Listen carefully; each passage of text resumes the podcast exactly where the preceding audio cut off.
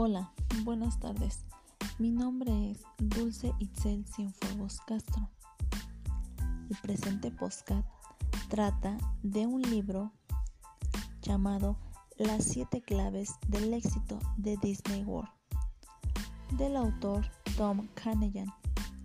Este libro nos habla de cinco personas que van a emprender un viaje a Disney World, en donde en tres días tendrán que aprender cómo es que Disney mantiene un alto nivel de lealtad por sus invitados.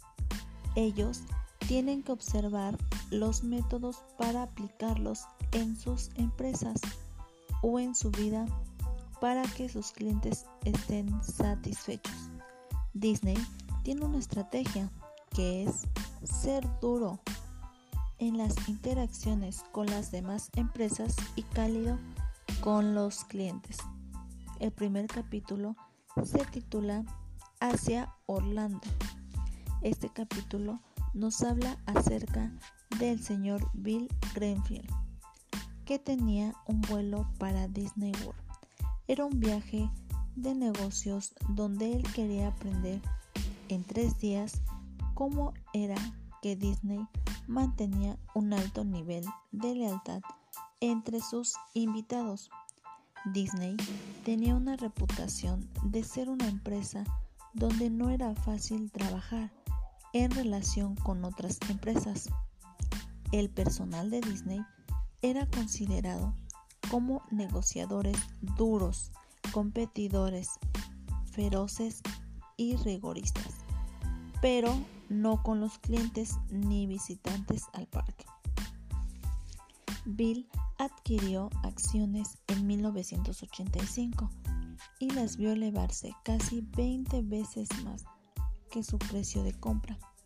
Él reflexionó de cosas buenas que había hecho en su vida, como una sólida educación en Howard, una gran familia, vicepresidente de un importante banco y un sólido avance profesional. Carmen Rivera, vicepresidenta de una empresa de productos del cuidado de la salud, fue a Disney World a aprender los métodos de servicio de Disney, algo que su propia empresa necesitaba saber. El capítulo 2 se titula 5 en la puerta de entrada. Este capítulo trata de que los integrantes se encuentran para mejorar sus vidas y trabajos. Disney World para las personas era un juego, pero para Carmen era un negocio.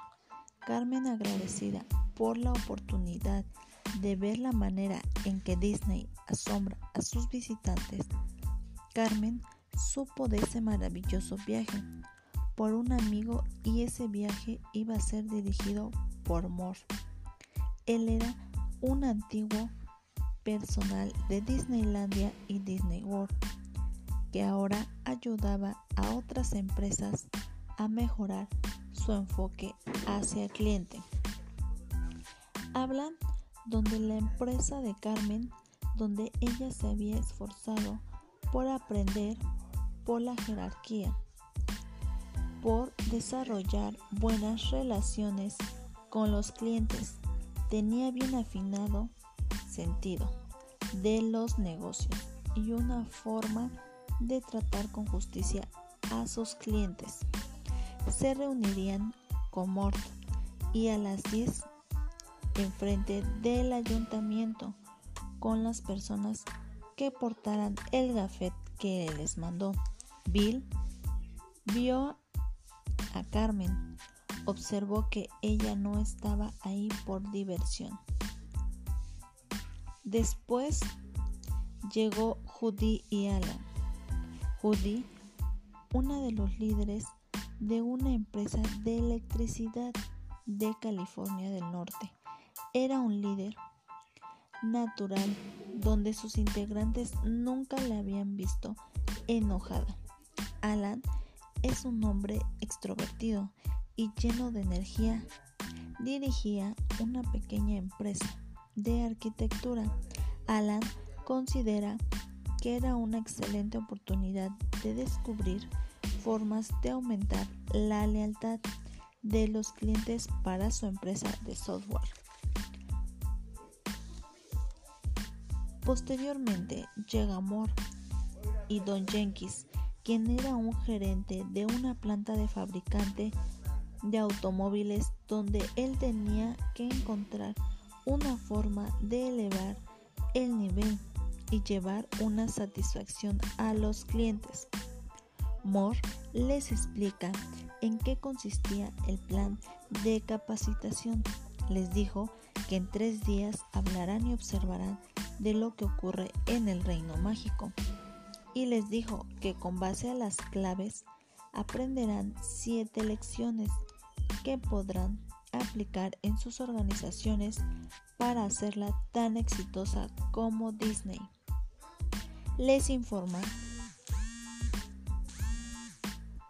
que pasarán a desayunar y les hace unas preguntas. La primera es, ¿a quién consideraría Disney como su competencia? Y la segunda es, ¿con quién comparan las personas a Disney World? El capítulo 3 se titula ¿Quién es la verdadera competencia? Habla donde Judy y Alan hablan de sus hijos y de sus negocios. Bill y Carmen comparaban notas de sus negocios. Don se sienta lejos, a la orilla de la mesa, observando su agenda. Carmen le respondió a Mort su pregunta.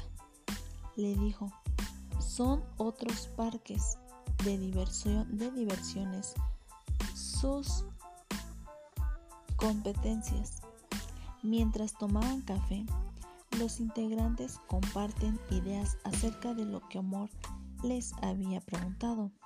Trataron de responder la pregunta de que quién era el competidor, de Disney. Sus respuestas de ellos fueron que otros parques de diversiones o otras cosas de entretenimiento. Aquí Moore les habla de que Disney tenía varios competidores, como Bean, Federal Express y General Electric. Todos piensan cómo esas empresas distintas pueden competir con Disney. Judy piensa que con el simple servicio al cliente.